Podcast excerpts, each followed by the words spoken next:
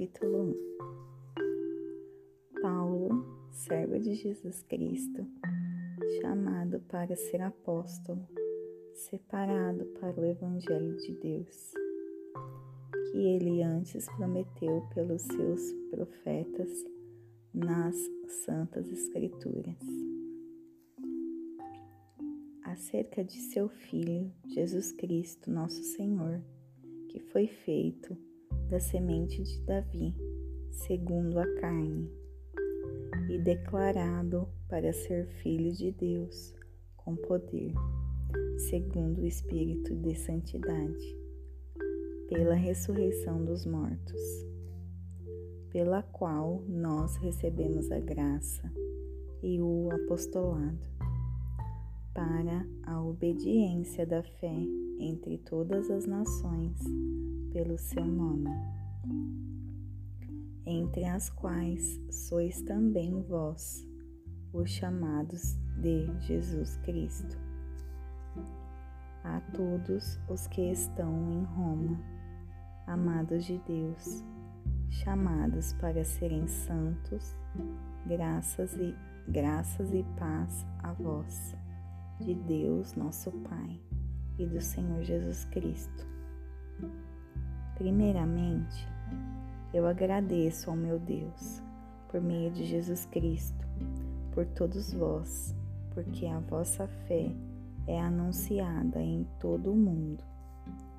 Pois Deus, a quem sirvo em meu espírito, no Evangelho de seu Filho, é minha testemunha de como incessantemente faço menção de vós em minhas orações,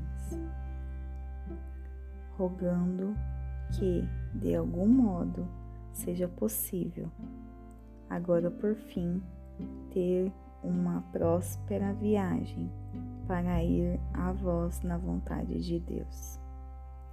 Porque desejo ver-vos, para que eu possa transmitir a vós algum dom espiritual, a fim de que sejais fortalecidos. Isto é, para que eu possa ser confortado juntamente convosco pela fé mútua, tanto a vossa quanto a minha.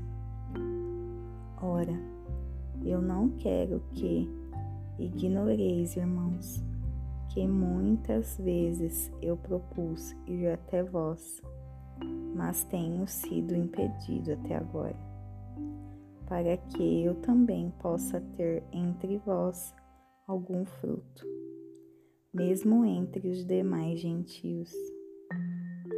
Eu sou devedor, tanto aos gregos como aos bárbaros tanto aos sábios como aos ignorantes.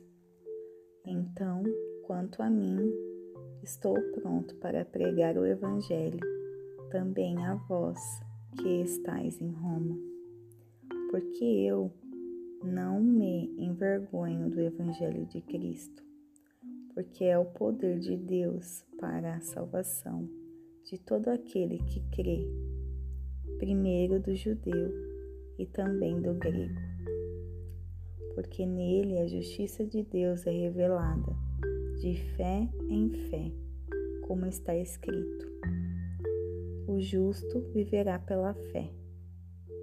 Porque a ira de Deus é revelada do céu contra toda impiedade e injustiça dos homens que detêm a verdade em injustiça. Porque aquilo que de Deus se pode conhecer é manifesto neles, pois Deus o manifestou neles.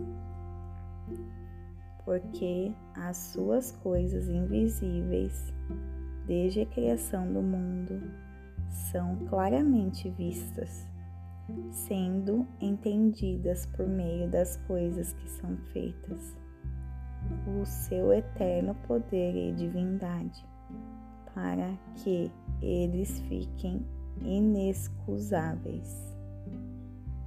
Portanto, tendo conhecido a Deus, não o glorificaram como Deus, nem foram agradecidos, mas se tornaram vãos em suas imaginações, e o seu coração insensato se obscureceu.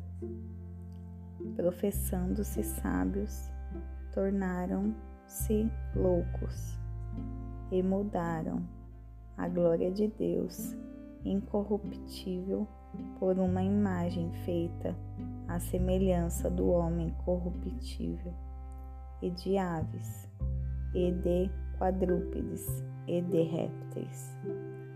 Portanto, Deus também os entregou à sujeira por meio das luxúrias de seus próprios corações, para desonrarem seus próprios corpos entre si, os quais moldaram a verdade de Deus em uma mentira, e adoraram e serviram mais, mais a criaturas do que o Criador, que é abençoado para sempre. Amém.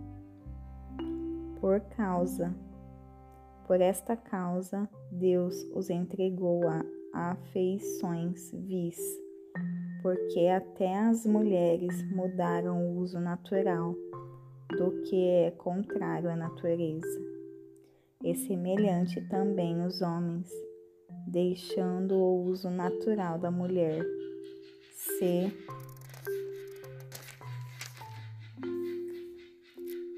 inflamaram em sua luxúria uns para com os outros, homens com mulheres, praticando o que é indecente e recebendo em si mesmos a recompensa adequada do seu erro.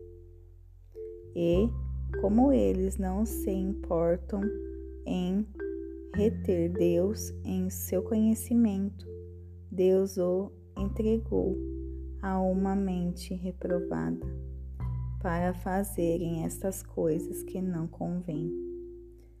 Estando cheios de toda injustiça, fornicação, maldade, cobiça, malícia, cheios de inveja, assassinato, contenda, engano, malignidade, murmuradores, caluniadores, aborrecedores de Deus, maliciosos, orgulhosos, fanfarrões, inventores de coisas más, desobediente aos pais, sem conhecimento, infiéis, infiéis nos pactos, sem afeição natural, implacável, sem piedade, os quais, conhecendo o julgamento de Deus, que os que cometem tais coisas são dignos de morte. Não somente as fazem, mas têm prazer naqueles que as fazem.